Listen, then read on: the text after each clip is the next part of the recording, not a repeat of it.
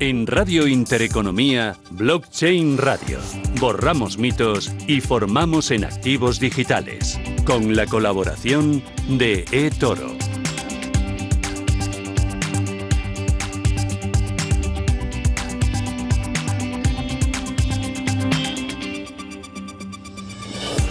Muy buenas tardes, esto es Blockchain Radio. Ya saben que este es el programa de activos digitales de blockchain que intenta traer toda la actualidad del mercado a estos micrófonos. Hoy es día 3 de marzo de 2022, Susana sigue fuera, con lo cual me toca otro programa, pero que viene cargado de actualidad.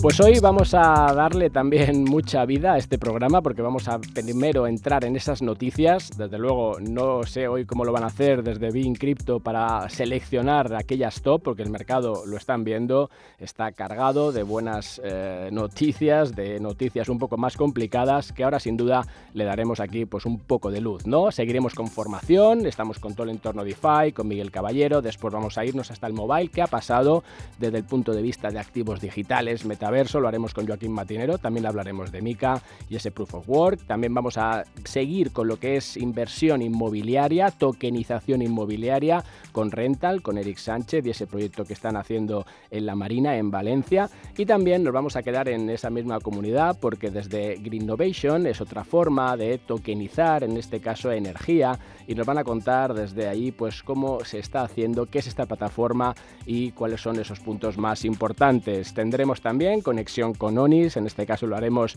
además en colaboración con UNAX. Vamos a ver si el mundo de la banca está al final yo creo que eh, condenado ¿no? a, entenderse con el mundo cripto. Ahí vamos a ver pues, ese punto de vista. Y terminaremos aquí en el estudio. Vamos a hacerlo con Luis Garbía eh, para hablar de toda esa geopolítica y los criptoactivos, en este caso las criptomonedas, como un caso de uso, qué está pasando, por qué es importante. Y por último, tendremos nuestra dosis de inversión de impacto desde ETHUB. Vamos ya con el primero de los invitados.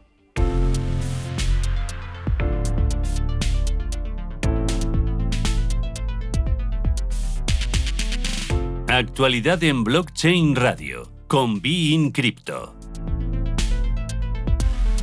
Y saludamos como cada jueves a Daniel Ramírez Escudero. Daniel, ¿qué tal? Hola Javier, pues aquí con muchísimas noticias sobre la mesa. Oye, hoy tenemos que ir aquí, vamos, a hacer una selección porque no sé por dónde vamos a empezar. Dime, la primera. Sí, pues mira, eh, obviamente vamos a empezar por, por Ucrania, esta vez en un hito de la historia cripto, que es que Ucrania ha realizado un airdrop de las criptomonedas que ha recaudado para ayudar a, ayudar a la causa.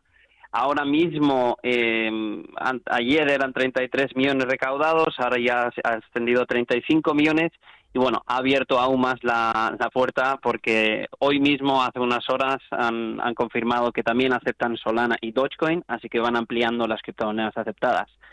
Y bueno, el airdrop, por entenderlo, es la primera vez que un país eh, va a hacer eh, un airdrop con todos los donantes eh, que hayan dado criptomonedas, se les va a repartir algún beneficio que todavía eso no ha quedado esclarecido qué va a ser, si criptomonedas o incluso NFTs, no claro. se sabe. Aquí, Daniel, lo que estamos diciendo es que por primera vez en la historia tenemos un caso de uso de los criptoactivos, ya no solamente criptomonedas, porque no hablamos de Bitcoin, sino que mencionabas ahora mismo que Solana se ha incluido, en el cual se van a hacer criptodonaciones a un Estado y que este Estado lo que va a hacer es darnos, no sabemos lo que tú decías, un NFT, algo, una prueba ¿no? Pues, pues que entiendo que va por ese lado, como que somos de esos donantes, que pertenecemos a ese grupo. O sea que estamos, fíjate, uniendo criptodonación, eh, tenemos que también ahí ver los, las partes más oscuras, ¿no, Daniel? De, oye, vale, ¿y ahora cómo se va a utilizar ese dinero? ¿Cómo hacemos la trazabilidad y, demás? Pero también une la parte esta, ¿no? De la comunidad y de, y de esa recompensa. Claro, es una distribución, por decirlo, de, de una riqueza que, bueno, si lo hacen para las donaciones, que esta vez es por el tema del conflicto, vete a saber si en un futuro lo hacen de otra manera. O sea, es un, es un buen comienzo.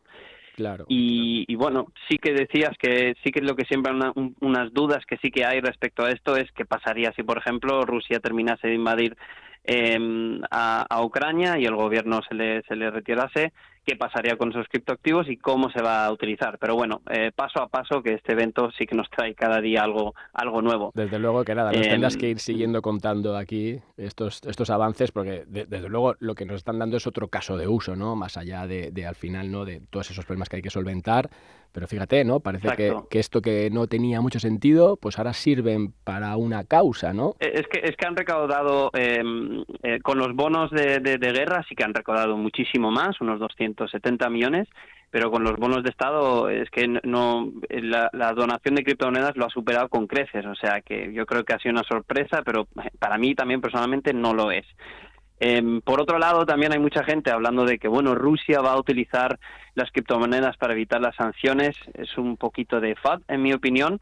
Eh, pero sí que yo no, yo no veo a Rusia como el gobierno, la entidad, utilizando criptomonedas porque es que mm, la capitalización de Bitcoin mismamente es que eh, no es muy pequeña para el volumen que tendría que necesitar Rusia. Y igualmente si a los de Bitfinex les han, les han pillado después de años, obviamente esto se detectaría ya que la blockchain es totalmente transparente. Efectivamente. Pero bueno, e, es ese debate de mm, siempre, ¿no, Daniel? De, de si esto es pseudoanónimo o no, ¿no? Con lo cual lo que tú dices, que esto se detectaría en un momento dado. Sí, sí, sí. Lo que sí que creo que Rusia sí, los, los particulares, vamos a decir, los rusos, sí que algunos pueden estar utilizando las criptomonedas pues para muchas cosas, tanto si quieren necesitan enviar dinero fuera de las fronteras, ya que el SWIFT está totalmente cancelado, o protegerse por un posible corralito que podría haber si Rusia lo necesita, o incluso para protegerse por el desplome del rublo. O sea, hay muchas razones para para utilizarlo. Sí, y ahí la, la doble vertiente, Daniel, ¿no? De cómo a los ciudadanos sí les puede servir para una causa noble, entre comillas, y cómo los estados, en este caso, pues oye, no tenemos eh, muy claro, ¿no? La nobleza de, de, ese, de esa utilización, si se produjera, ¿no? Sí, sí. Para saltarse, ¿no? al final Bitcoin es, es, solo una herramienta y muestra que es neutral. Y como no hay ninguna cabeza de turco, no hay nadie centralizado a quien atacar, eh, hay quien derrocar, eh, no se puede parar. Es sencillamente una herramienta. Pero bueno, sí que están intentando para los exchanges de criptomonedas. Pero bueno, este tema hay para mucho. Vamos, Daniel, la segunda. Dime, ¿qué pasa con eBay que está evaluando aceptar pagos con criptos? Cuéntame. Sí, pues mira, el, CEO de Jamie, eh, del CEO Jamie Ainone eh, confirmó en una entrevista que están, están pensándolo y han hecho pues un anuncio de un anuncio el 10 de marzo, que casualmente es mi cumpleaños, así que a ver si me regalan que Bitcoin sea aceptado como en, la plataforma. Eh, sería grandioso y bueno, es que ellos mismos han dicho que quieren conquistar el mercado de la generación Z y los millennials.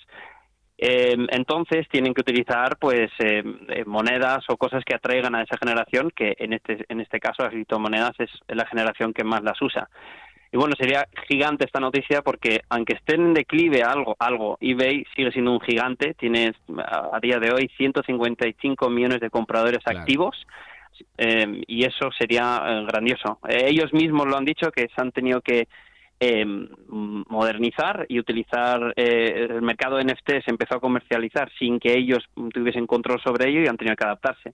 Así que posiblemente también eh, den este paso. Pero uno se pregunta el por qué tardan tanto en, aceptar este tipo de. Sí, el tema de la adopción famosa. Está claro. Oye, Daniel, en un minuto que nos queda. Oye, la semana pasada hablamos un poco de, del Barça, de cómo al final una criptomoneda propia. Esta semana veo que volvemos a tener eso sobre la mesa. Cuéntame, nada, un minuto, qué, qué está pasando aquí. ¿Va a ser una nueva vía de financiación para los clubes de deporte? Se va a limitar a eso, a, interactuar con los fans. Cuéntame un poquito más ahora que se va esclareciendo este tema. Sí, mira, John Laporta lo ha dicho en el Mobile World Congress y lo, ha dicho muy claramente que, quieren eh, utilizar, tal vez eh, crear eh, una criptomoneda propia del club y él, dicho tal cual para sobrevivir financieramente. O sea, el problema del Barça sabemos que es las finanzas ahora mismo y ellos mismos han dicho que están creando su propio metaverso, y su propio mundo NFT eh, está claro que hay un acercamiento hacia cripto, tal vez por necesidad, lo que fuese, pero eh, están queriendo realmente crear su propia criptomoneda. El qué, cómo y para qué serviría, esas son otras preguntas que se pueden hacer, pero bueno, em, puede que el mundo cripto les pueda salvar eh, de una manera u otra. Bueno, Daniel Ramírez Escudero desde Bien Crypto, como siempre, muchas gracias. La semana que viene, más y mejor. Hasta la próxima. Perfecto, muchísimas gracias, Javier. Blockchain Radio Innovación y formación a la vanguardia. Y nos vamos a Miguel Caballero, a Tutelus. Miguel, ¿qué tal? Javier, buenas tardes, ¿cómo estás? ¿Estás esquiando o ya estás aquí de regreso? Ya estoy de regreso, ya estoy de regreso y no solo me ha dado tiempo a esquiar durante estos días, sino que también he estado en el Mobile World Congress de Barcelona. fíjate la cantidad de cosas que me ha dado tiempo a hacer. Desde luego, vamos, no paras. Oye, seguimos con DeFi, sigues sin tener a Susana, con lo cual estás en mis manos, ya lo sabes.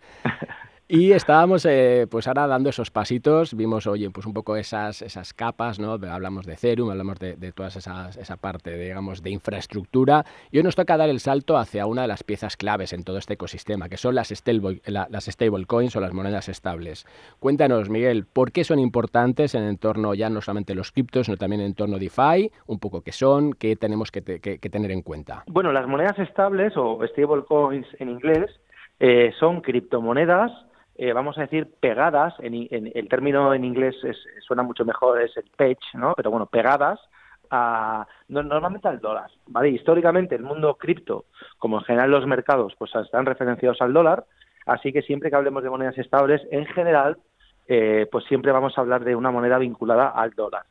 Eh, es cierto que está empezando a haber ahora ya alguna stablecoin, alguna moneda estable vinculada al euro, pero bueno, por cuestiones de volúmenes y liquidez, eh, todo sigue, como digo, unido al dólar. Hay diferentes mecanismos para, eh, pues para crear esas stablecoins vinculadas al dólar. Hay unas que utilizan pues sistemas de pues eh, de, de fijo, es decir, si el dólar sube, la criptomoneda sube, si el dólar baja, la criptomoneda baja, aunque siempre hablamos de volatilidades muy pequeñas en comparación con lo que se mueve obviamente en el mundo cripto.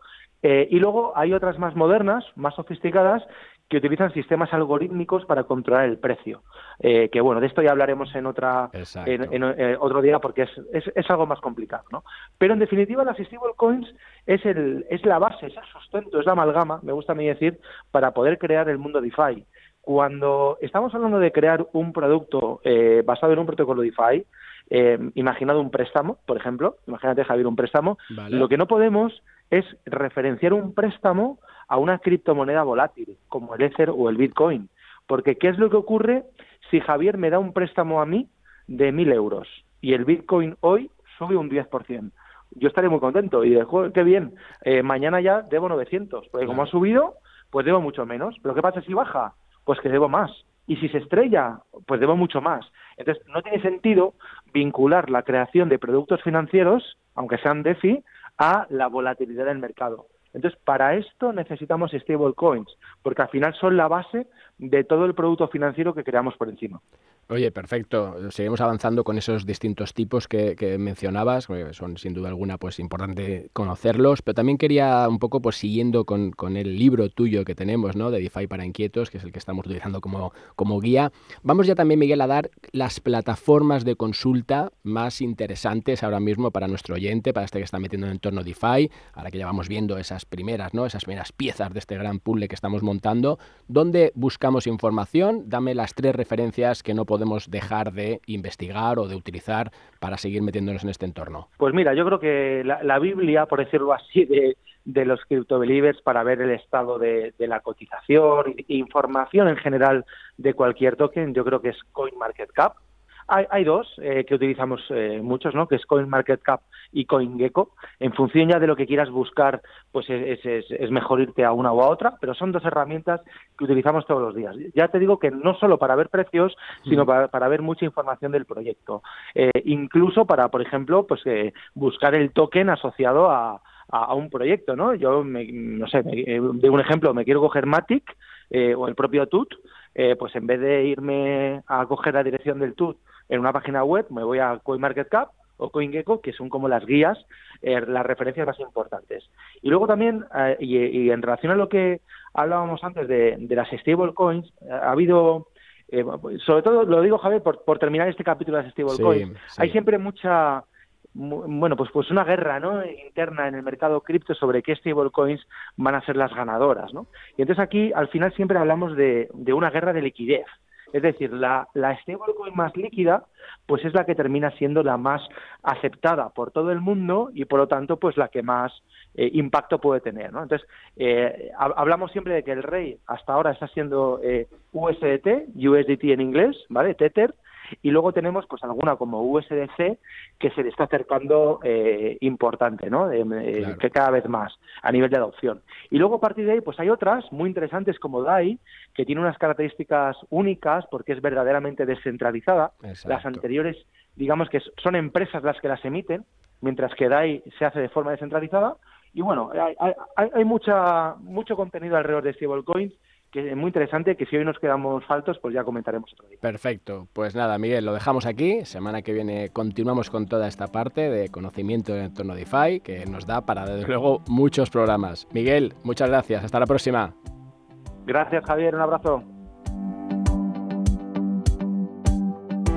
Blockchain Radio. Actualidad, información y rigor. Y ahora vamos a juntar primero algo de regulación y que nos pongan al día con un poco también actualidad, como les decía al principio, de lo que ha pasado con el entorno, que tenga que ver con el entorno digital, de activos digitales en el mobile. Lo hacemos con Joaquín Matinero. Joaquín, ¿qué tal? Buenos días, Javier. ¿Cómo estás? ¿Aún estás solo por aquí? Aún estoy solo, pero vamos, Susana me tiene aquí, vamos, la semana que viene no se escapa. Además, todo se lo devolveré. Ya sabes que nada es gratis. Nada, nada, y más conociéndote a ti. Nada es gratis. Oye, Joaquín, primero de todo, cuéntame eh, del punto de vista de regulación, que hemos estado aquí dando vueltas ¿no? al tema de MICA y el Proof of Work. Cuéntame en qué estado estamos, mm. qué está pasando y cómo se va a resolver esto.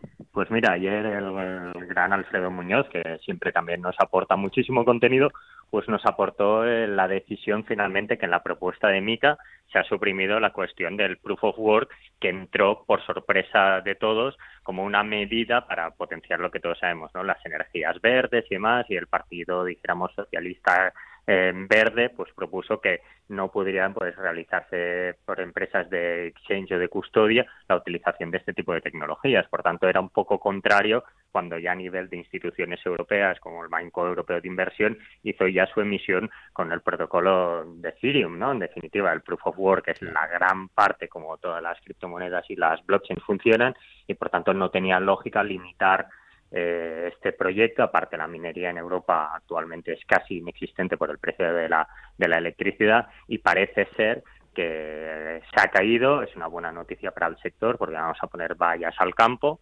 y vamos a ver si queda así, se aprueba ya la regulación MICA que todo el mundo la espera pues como agua de mayo para que ya empecemos a rodar, tener ya un, ya no un ecosistema, sino una estructura jurídica y un marco regulatorio que dé tranquilidad, seguridad y que no haya esos claroscuros ¿no? que podemos tener ahora. Claro, porque siempre el proof of work ha estado ahí ¿no? en boca de, de, los que pues estamos a veces más preocupados ¿no? por el medio ambiente, por ese gasto ¿no? de, de energía, pero yo también digo siempre, Joaquín, que, que, hay también una tendencia que al propio minero, al propio sistema le interesa buscar energías cada vez más limpias y, y, y por un tema de coste, o sea que, que, al final ¿no? también hay algo de mito en esa parte o hay algo, digamos, de mejora que, que no se está transmitiendo tal vez bien, ¿no? Creo que también son un, como le estamos pidiendo máximos a una tecnología que empezó en 2008 y que va a tener una evolución y conforme la tecnología vaya evolucionando y tengamos sistemas informáticos más avanzados, seguro que van a tender a tener energías más limpias porque es en beneficio de todos. Pero antes de empezar la partida ya poner límites a que la tecnología tiene un consumo alto de energía sinceramente creo que hay problemas más gordos en este en este momento a nivel global posiblemente industrias tradicionales hacen un consumo excesivo de los eh, derechos de CO2 que tienen mucho más impacto que la red de Bitcoin. Claro. Oye, te decía al principio que también nos tenías que contar un poquito, has estado ahí en el mobile, ¿no? Pues viendo todo el entorno, sobre todo mucha metaverso, me temo que ha habido ahí, ¿no? Entonces, cuéntame un poco qué has visto, cuáles son esas grandes tendencias y por qué tiene sentido, ¿no? Dentro de este programa que habla de blockchain, de activos digitales y también de metaverso. Sí, eh, podemos diferenciar dos mundos, uno el mobile y el otro era el For Years From Now, donde estaban más las empresas, las startups, más de 600 empresas y aparte ha ido bien porque nos hemos podido poner cara a mucha gente del sector cripto blockchain que se han pasado por allá y bueno, tomar un café que nunca está de más.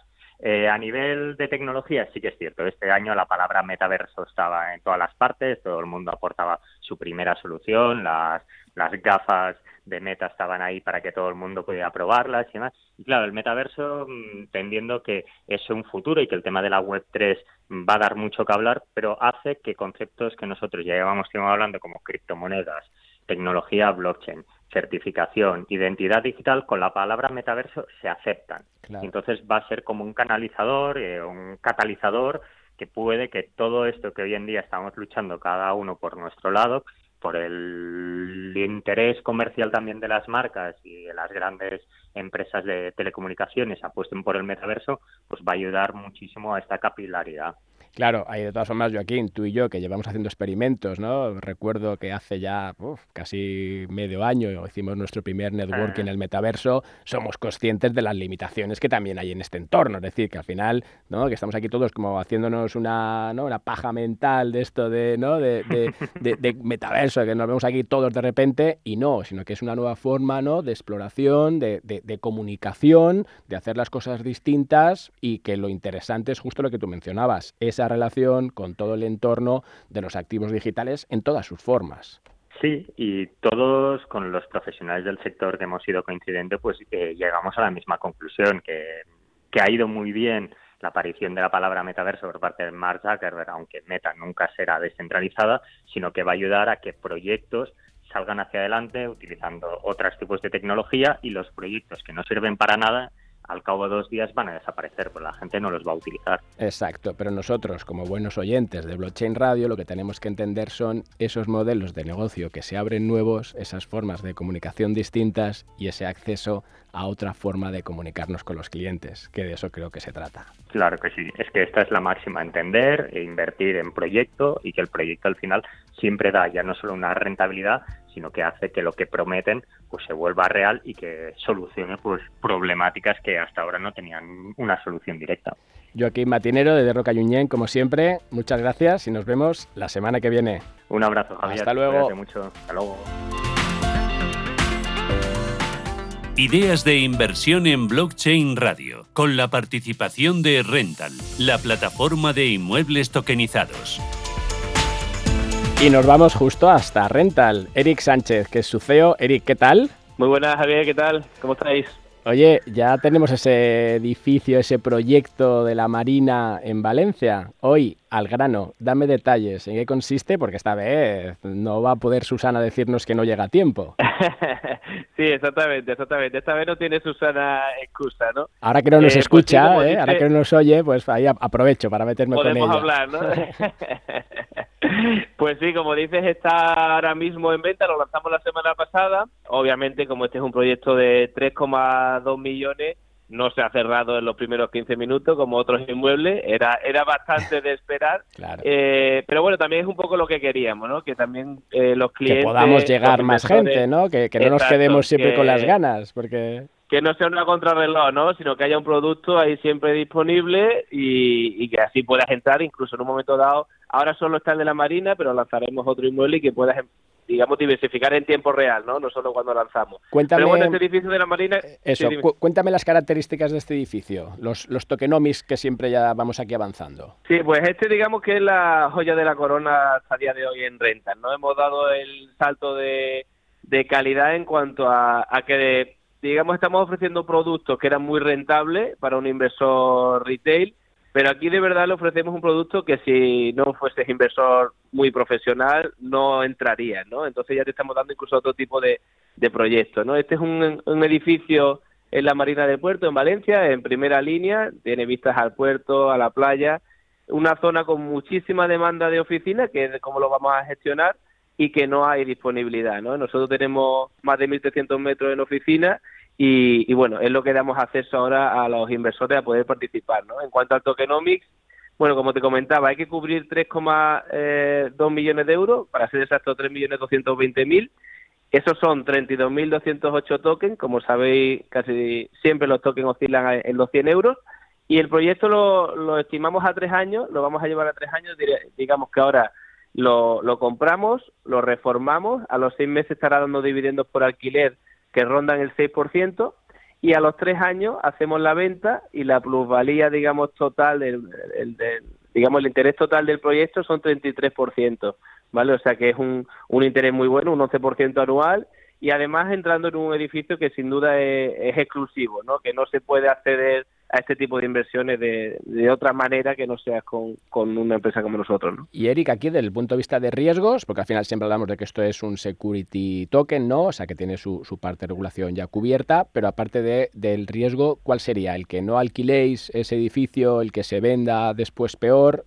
¿Cuál sería desde ese punto de vista lo que debemos contemplar como, como posibles inversores? Pues mira, la realidad que el riesgo de alquiler no existe, te digo porque al final parece que muchas veces hablamos siempre que hay mucha demanda y poca oferta, en este caso es tal hecho que todavía no hemos entrado en la reforma y ya tenemos las cinco plantas eh, alquiladas, es decir, ya oh. tenemos contrato de alquiler a la espera simplemente de que hagamos la reforma y ahí entran. Y por tres años, este además, has, cerrado esos alquileres a tres años. Exactamente, al final, eh, ya te digo, es una demanda brutal la que hay en esa zona de Valencia que está creciendo mucho a nivel tecnológico, a nivel empresarial y nos ha llegado, la verdad que abrumadora el nivel de, de, digamos, de demanda ¿no? que quería instalarse en esa zona. Así que por ahí ese riesgo no existe porque además tendremos contrato de garantía de alquiler, por lo tanto, y bueno, y también es verdad que hemos seleccionado buenas empresas que es difícil ¿no? que, haya impagos en ese caso. Pero bueno, como siempre, al final la garantía de alquiler también, también la tomamos. Y después, obviamente, como cualquier otra inversión, nosotros hemos estimado un precio de venta de una plusvalía a tres años. Eh, pues hay un escenario más optimista, también puede haber uno más pesimista, obviamente. Eh, pues es un poquito el riesgo, ¿no? A futuro, a los tres años, que el precio de venta no sea tal el estimado, también puede ser mejor, obviamente pero el riesgo al final, como cualquier otra inversión inmobiliaria, que cómo esté el mercado el momento que lo queramos vender. En este caso, también es verdad que no estamos obligados a vender, ¿no? En este caso, a los tres años, digamos que lo tanteamos con nuestros propios inversores. Si el precio de venta no es tan bueno como queremos, pues se puede seguir alquilando, que, que con un 6% en un edificio de este tipo, que también es un buen ingreso, ¿no? O sea que, digamos que el riesgo puede ser, de ser dejar de recibir en la cuantía total, pero en ningún caso va a haber pérdida porque no lo venderíamos y seguirías ingresando por ventaja los de exactamente y ventaja de renta con respecto a otras inversiones es que el que sí quisiera porque a lo mejor aunque sea una democracia alguno a lo mejor no, no quisiera seguir hay formas de tener liquidez es decir que cualquiera a los tres años se podría o antes se podría salir durante el trayecto. Exacto, que es lo que siempre comentamos, de esa liquidez en mercado secundario, que es lo que nos da pues una parte de esa tokenización del uso de todas estas tecnologías, ¿no? Pues para unir en este caso lo que es pues la criptoeconomía, pero que tampoco hace falta ser al final ahí un, gran entendedor, o sea, al final tú estás haciendo una inversión utilizando, eh, pues es verdad que, tal vez esa plataforma más cripto, que también tenéis la, la pata de dinero fiat, y luego lo que es el sector inmobiliario como siempre. Exacto, además con este tipo de, de proyectos cada vez nos parecemos más a lo que cómo funciona una web, ¿no? En internet a día de hoy, ¿no? Tú sabes que compras en Amazon, pero no sabes cómo funciona todo por detrás, o sabes que tienes tu cuenta bancaria online y no sabes su forma de seguridad. Ahí cada vez nos acercamos un poquito más a eso para que el inversor que no está tan interesado en, en cómo funciona el mundo cripto simplemente tenga una funcionalidad, ¿no? Que es, oye, invertir, desinvertir y recibir dividendos, pero no me cuentes cómo funciona, como quien dice, ¿no? Obviamente para que si está interesado, pues le, ayudamos, ¿no? Pero, pero un poco al final lo importante es aportar valor, ¿no? Y cada uno que se interese ya en la profundidad que quiera. Exacto, y conocer los riesgos y al final actuar cada uno de acuerdo a nuestro perfil de inversión. Eric Sánchez, desde Rental, como siempre, muchas gracias y nos vemos en próximos programas. Gracias, Javier, un abrazo. Hasta luego. Blockchain Radio, aplicaciones y proyectos. Y ahora nos vamos a otro de esos, de esos proyectos donde lo que estamos haciendo es tokenizar, en este caso energía, y lo hacemos con Greenovation, con Verónica Rodríguez. Verónica, ¿qué tal? Muy bien, Javier, encantada de hablar contigo. Oye, Verónica Rodríguez, que es directora general en Green Innovation, nos conocimos la semana pasada, enseguida me contaste mm. ahí un poco el proyecto y te dije, te quiero en la radio. Cuéntanos, ¿qué hacéis vosotros? ¿Cómo llevamos tokenización, plataforma, qué es lo que estáis poniendo vosotros y energía? En este caso, pues dame los detalles. Nosotros, pues eh, Green Innovation, parte es una spin-off desde una empresa de grupo que tenemos con más de 15 años de experiencia en energías renovables. Eh, que se llama Green B2E. En Green B2E hemos desarrollado pues proyectos a gran escala, tanto fotovoltaicos como eólicos, proyectos de autoconsumo, de almacenamiento de energía, de hidrógeno verde, es decir, todo lo que tiene que ver con las energías renovables. Entonces, pues allá por el 2017 empezamos a darnos cuenta pues que en todos nuestros proyectos conseguíamos pues eh, que hubiese una valorización energética, unos ahorros de CO2 o incluso lográbamos unos excedentes energéticos que así como en mercados eh, regulados sí que podían ser accesibles para determinado grupo de empresas, que, pues solo unas cuantas, pues ese tipo de, de ahorro, ese tipo de operaciones de intercambio, pues no, no era accesible ni para comunidades energéticas ni para particulares o pymes. Entonces se nos ocurrió la idea de crear una plataforma que, o el proyecto Green Innovation que eh, pues por un lado queríamos pues trazar eh, y conseguir demostrar pues que cada una de, las instalaciones donde estábamos presentes pues generaba un, un ahorro de CO2 o unos excedentes eso pues eh, lo hicimos con la tecnología blockchain, ¿vale? Para eh, garantizar pues toda la trazabilidad y la seguridad de que pues esos certificados que íbamos a obtener o esas eh, esos excedentes perdón energéticos pues estaban asegurados y eran reales o sea que a raíz de ahí. Claro, o sea, lo, que haces ahí un poco, perdóname, es coger esos excedentes de, de, CO2 y los tokenizáis y es lo que ponéis en el entorno virtual. Eh, todo tipo de, todo lo que sea susceptible de medición energética, por un lado el CO2 evitado a la atmósfera,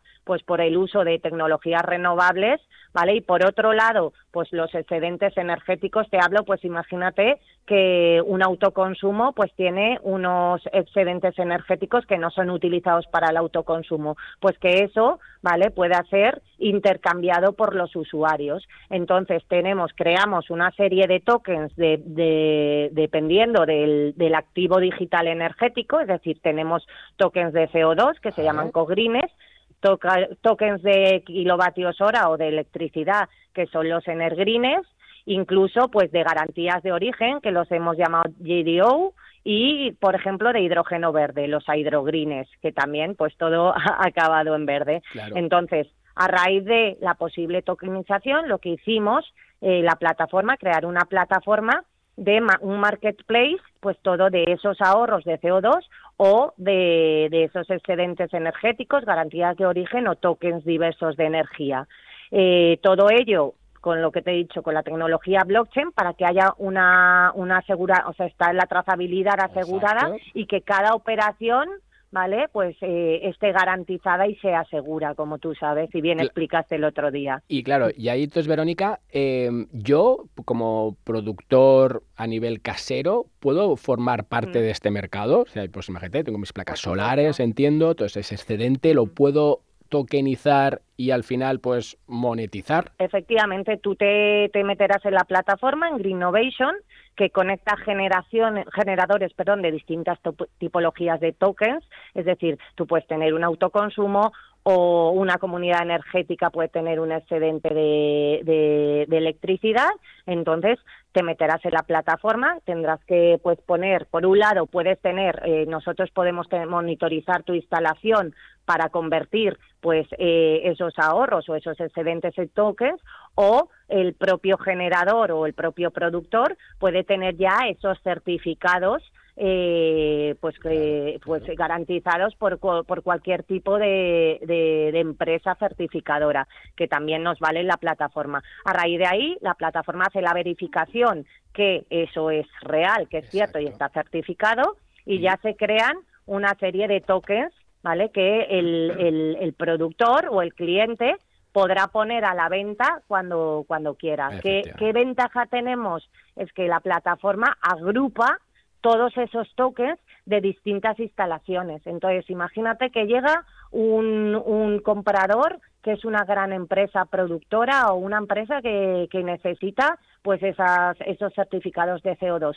Pues podrá ver que en la plataforma hay una bolsa de eh, 100.000 tokens que de, CO2. Que es la unión de, muchos pequeños productores. Efectivamente. Entonces, ahí lo que lo, Totalmente. Hay un mercado que será, por supuesto, o sea, en un mercado voluntario en el cual el precio pues vendrá dado siempre, obviamente, mucho más bajo que en el, que en el, que en el mercado regulado, pues por la oferta y la demanda. Y ahí, pues entonces, el, el, el productor o el cliente que se ha metido para vender sus tokens, pues en el momento que el interesado pague porque es un marketplace. Luego pues al final hay un wallet en el cual pues se podrán vender y, comprar esos esos tokens pues ya eh, puede tener su beneficio de, de esos tokens que a día de hoy pues no no, no, obtiene ningún tipo de beneficio. Efectivamente y estamos haciendo pues que, que haya un ahorro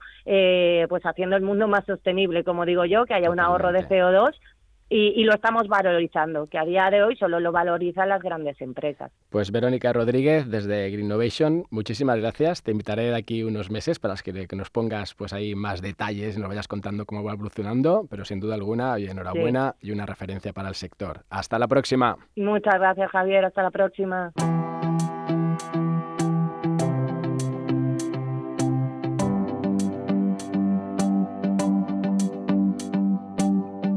Criptoassets en Blockchain Radio, con la participación de ONIS, empresa española de custodia para activos digitales.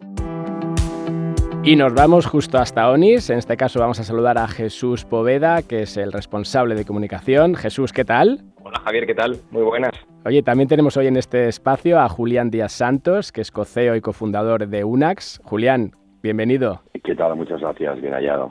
Oye, antes de nada, Jesús, enhorabuena por ese cargo, esa llegada a ONIS, que es casi casi recientita, con lo cual te queda ahí muchísimo trabajo y desde luego estás en el sitio donde creo que hay que estar de cara a estar en la vanguardia ¿no? de todo lo que son los activos digitales. O sea que nada, bienvenido. en primer lugar, muchas gracias y yo también creo que es el sitio en el que hay que estar y por eso estoy aquí, que se suele decir nada, hace un poquito más de dos meses, así que estoy encantado eh, y bueno, esto es un mundo muy grande eh, al que hay que darle una vuelta muy grande también. Sin duda alguna. Oye, oye, el, tema de que os tenga aquí a los dos, eh, recordemos que UNAX es una, entidad de dinero electrónico que da soluciones de Open Banking y que tengamos a ONIS juntos, es porque tengo una pregunta para los dos, solo una, pero que quiero que sí que me la respondáis, ¿no?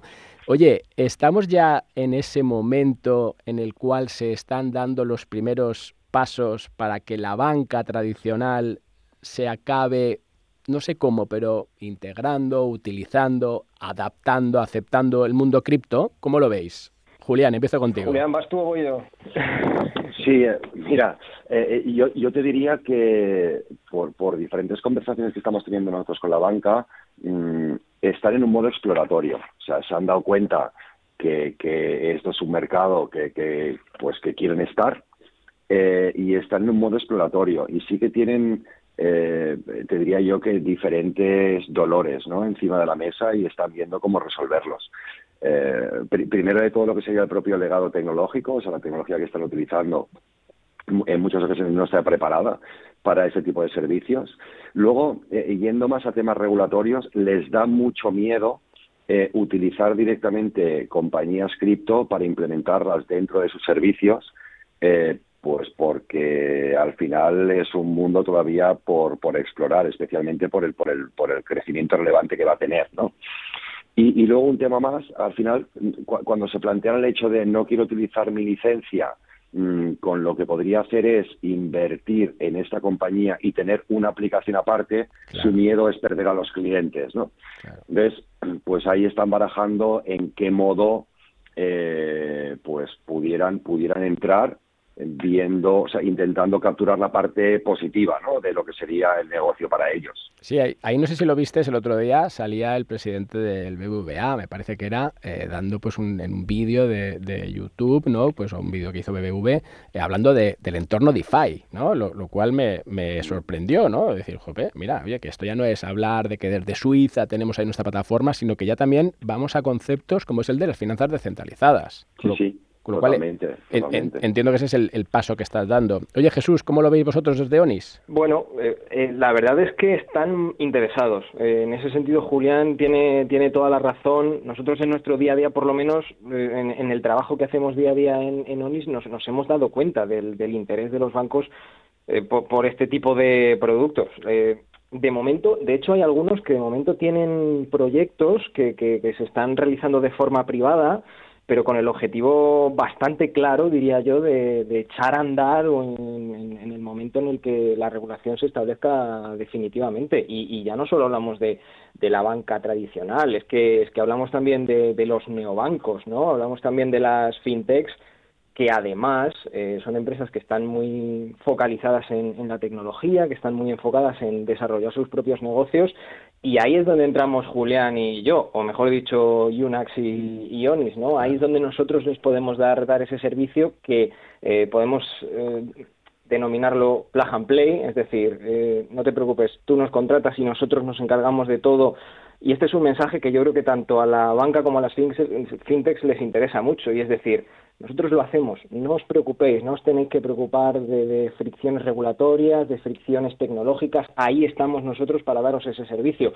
Pero el interés está, Javier, el interés ya te puedo asegurar yo que está. Claro, y al final lo que estáis haciendo, tanto desde ONIS como desde UNAX, es crear esa, esa, infraestructura ¿no? sobre la cual poder luego desarrollar todos estos modelos de negocio que, como decía Julián, tampoco se pueden perder, ¿no? que, que, al final tienen que estar ahí y la banca al final tendrá que, de una u otra forma, regulación mediante, sin duda alguna, pues no acabar integrando esos modelos de negocio nuevos que se están abriendo. No viene de ningún sitio. Eh, eh, el interés viene de que los propios clientes se lo están pidiendo a la banca, Julián. Correcto, correcto, totalmente de acuerdo. Y al final eh, creo que, que la unión de, de una compañía experta en lo que sería el, mundo cripto eh, y una compañía experta en lo que es el mundo fiat, que es la moneda tradicional, en este caso somos nosotros, pues es la alianza perfecta, ¿no? Porque tenemos, tenemos la capacidad, por un lado, mm, de, de intercambiar moneda digital con moneda corriente, que esto hasta cierto punto es relativamente simple, pero lo más relevante es que lo hacemos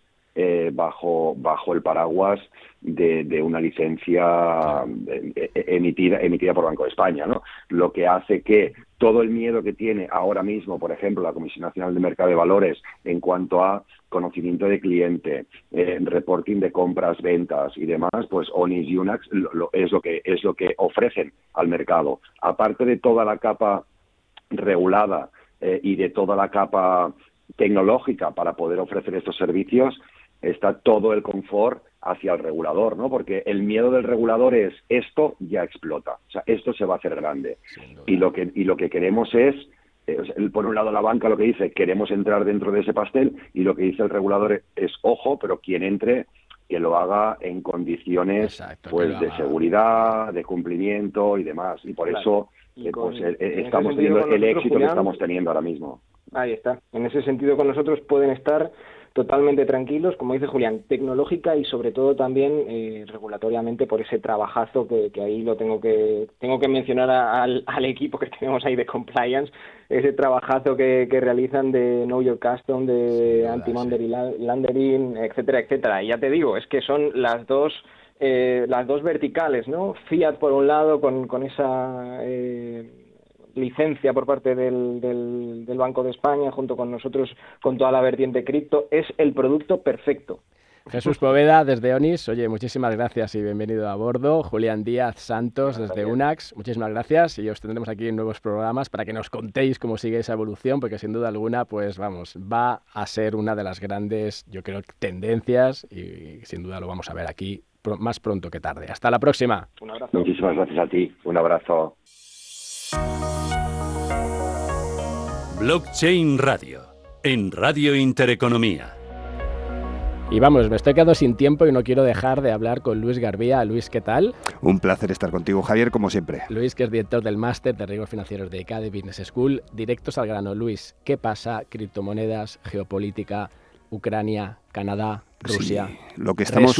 Ah. resúmeme en cinco minutos lo que está pasando para que lo entienda. Pues es una, a ver, lo de Ucrania es un absoluto desastre y dicho lo cual, eh, si buceamos en la situación, para el mundo cripto es una maravilla.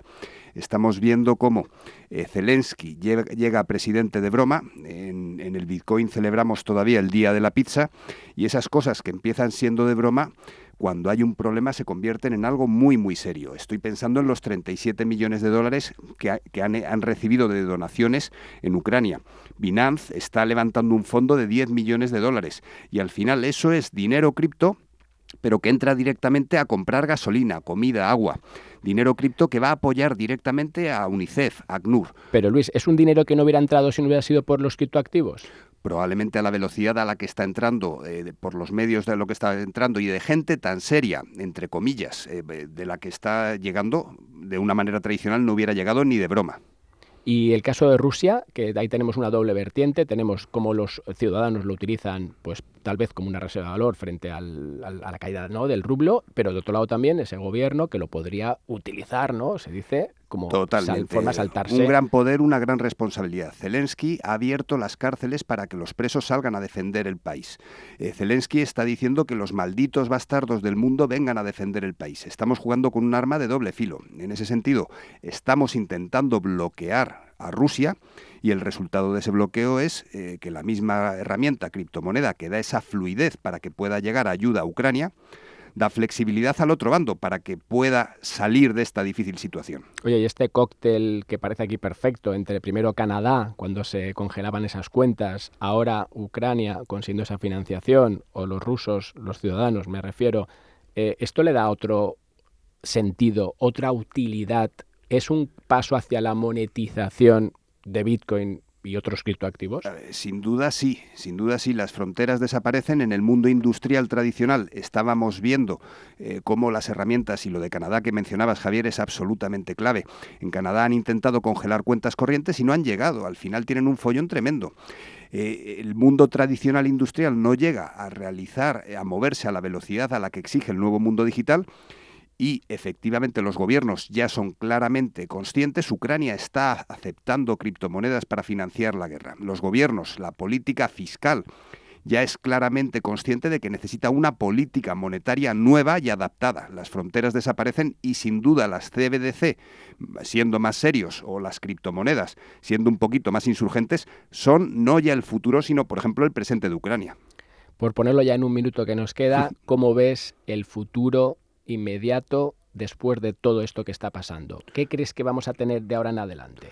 pues todo va a ser todavía más rápido y no nos queda, eh, pensemos Javier, en las Olimpiadas, en los Juegos de Invierno chinos, donde China ya ha operado abiertamente con CBDC, ha dejado a todo el mundo usar las redes sociales, se ha quedado con todos los datos de todo el mundo y o reaccionamos a la velocidad a la que está funcionando el cambio o nos quedamos absolutamente detrás. Dinero digital de bancos centrales ya, y un ecosistema de blockchain totalmente en paralelo. Y ahí Alastria, por cierto, tiene mucho que decir. Eh, desde Alastria queremos que España sea una industria mundial pionera en esto del blockchain. Pues Luis Garbía, oye, la próxima te traigo antes, te traigo el primero porque es que se me ha ido comiendo el tiempo, con lo cual te tengo aquí la semana que viene, yo creo que te vuelvo a invitar para que nos cuentes más, porque sin duda alguna has abierto ahí gracias a un melón y tu conocimiento, como siempre, apreciado. Hasta la próxima. En Blockchain Radio, inversión con impacto. Y nos vamos ya a nuestra dosis de inversión de impacto. Este caso lo hacemos con Lucas Larrocha, que es Digital Marketing Manager en EciHub. Lucas, ¿qué tal? Hola, muy buenas. Oye, Lucas, no te teníamos por aquí en Blockchain Radio, yo creo que nunca, llevamos más de un año y medio con EciHub, pero tú habías pasado ahí desapercibido. ¿Qué pasa? ¿Dónde está el equipo? ¿Dónde estáis? Pues ahora mismo, desde que abrimos la cafetería, estamos ahí todos en la cafetería y ahora está yendo, gran parte del equipo está yendo a conocer a todos los agricultores en México. O sea, ¿los tenéis ahora haciendo trabajo de campo? Sí, sí, hoy justo cogían el avión porque al final, pues claro, nos estamos muy metidos en los procesos digitales o procesos para, para, para mejorar la plataforma y todo esto, pero al final lo que se decidió era de que teníamos que conocer a, directamente a esos agricultores que, que al final son los que bueno los que están en la plataforma y, los, y auténticamente los protagonistas de todo esto. Claro, y hay un poco, eh, ¿cuál es ahora un poco ese objetivo? Aparte de conocerlos, vamos a ampliar comunidades nuevas, vamos a buscar a esos eh, nexos, ¿no? E-, esos coordinadores, por decirlo de alguna forma, que tenéis. Cuéntame un poquito más detalles. Pues sí, la, la idea y desde desarrollo de negocios, lo último que se ha dicho es eh, seguir ampliando comunidades para para que esa inversión de impacto y esa al final que los inversores también puedan diversificar en diferentes comunidades en nuestra plataforma.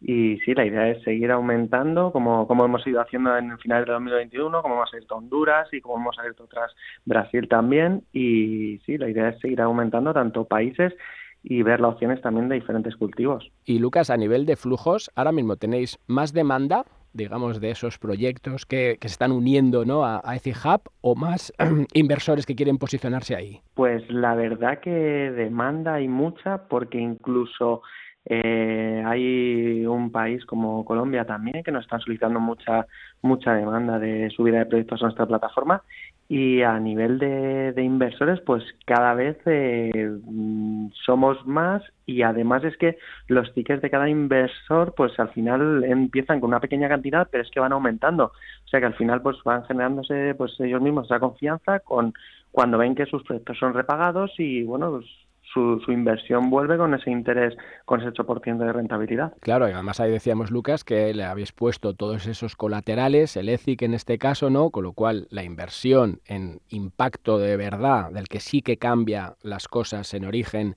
tiene además esa seguridad adicional. Sí, para, para, para todos los inversores sí, porque ese TIX lo que hace es que esos programas de lo que, lo que llamamos staking, pues al final es el seguro de los agricultores que eh, ellos mismos no, no tienen. Nosotros lo que les favorecemos es eh, a que ellos, esos agricultores puedan tener ese seguro y los inversores pues se sientan más, sientan sus inversiones eh, aseguradas en el en el caso de que hubiese un, un impago, que hay que decirlo que nuestra plataforma, nuestra plataforma tiene menos de un 1% de impagos de todos los proyectos que, se, que ha habido en nuestra plataforma. Lucas, ¿cuándo vuelve ese equipo? ¿Los vamos a tener mucho tiempo fuera o, vas a estar tú aquí al mando en Blockchain Radio de esa parte de impacto? Pues eh, ellos eh, vuelven el 14 de marzo, así que Te toca. Eh, ya nos han dicho que... Te toca la semana que viene. Puede ser. Así que seguramente que todos nuestros compis estarán subiendo a las comunidades y bueno, pues completamente desconectados, pero viviendo lo que verdaderamente la vida de esos agricultores y lo que hacen allí, o sea, absorbiendo todo eso. Pues nada, la semana que viene conectamos otra vez contigo para que nos cuentes ya, una vez que los tengamos ahí en, el terreno, qué están viendo, cómo ha cambiado y cómo estáis generando impacto desde Hub utilizando en este caso blockchain y también pues todo lo que es el entorno DeFi para garantizar esa parte, si queremos, pues más de, digamos, del riesgo que se pueda asumir en ese tipo de posicionamientos. Lucas Larrocha desde Hub, muchísimas gracias y hasta la próxima. Gracias a vosotros. Pues nos vamos ya, esto ha sido Blockchain Radio, saben que nos pueden seguir en blockchainradio.es, tenemos todos los podcasts subidos en, en iVoox, en Spotify y demás, y aquí también en Radio Intereconomía. Nos vemos la semana que viene.